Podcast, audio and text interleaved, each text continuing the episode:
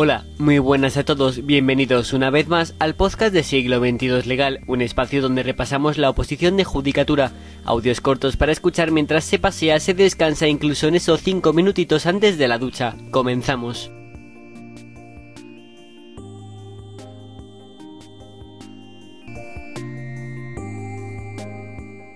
Hoy vamos a hablar del proceso de codificación en España de nuestro Código Civil. La codificación del derecho civil en España se ha visto frenada por la existencia de los llamados derechos civiles forales o especiales. Castán entiende que la coexistencia de un derecho común y de los derechos forales dejaba dos soluciones al legislador español. La primera solución era unificar nuestro derecho civil publicando un código general y único, y la segunda solución mantener la paridad legislativa existente. Es por ello que cabe distinguir dos etapas en la historia del Código Civil. La primera etapa se inicia con la aprobación de la Constitución de Cádiz de 1812 que decía que el Código Civil, el criminal y el de comercio serán unos mismos para toda la monarquía. Para aplicar este precepto se nombraron diversas comisiones encargadas de elaborar estos códigos, entre ellos el Código Civil. Entre estos proyectos destaca el proyecto de 1821 que quedó olvidado al producirse en 1823 la reacción absolutista.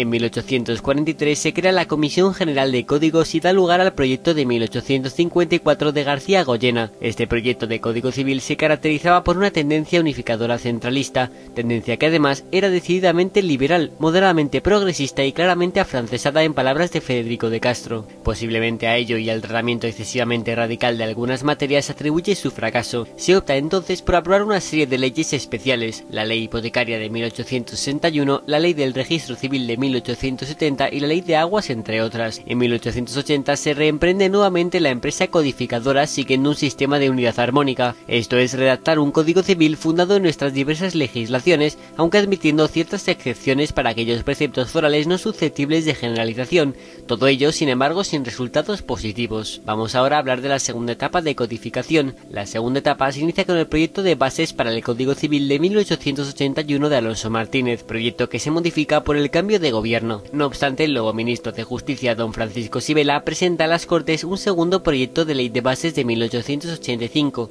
La ley de bases fue aprobada el 11 de mayo de 1888. Conforme a esta ley de bases se redacta nuestro actual Código Civil. Aquí podemos encontrar tres características básicas. Primero, fue promulgado mediante Real Decreto de 7 de diciembre de 1888. Segundo, realmente entra en vigor el 1 de mayo de 1889. Y tercero, el texto definitivo revisado se promulga en fecha 24 de julio de 1889. En cuanto al sistema del Código Civil, el sistema preveía el Código Civil como derecho civil común sin perjuicio de los derechos civiles forales o especiales que se articularían mediante un sistema de apéndices. De estos apéndices tan solo se llegó a aprobar el de Aragón.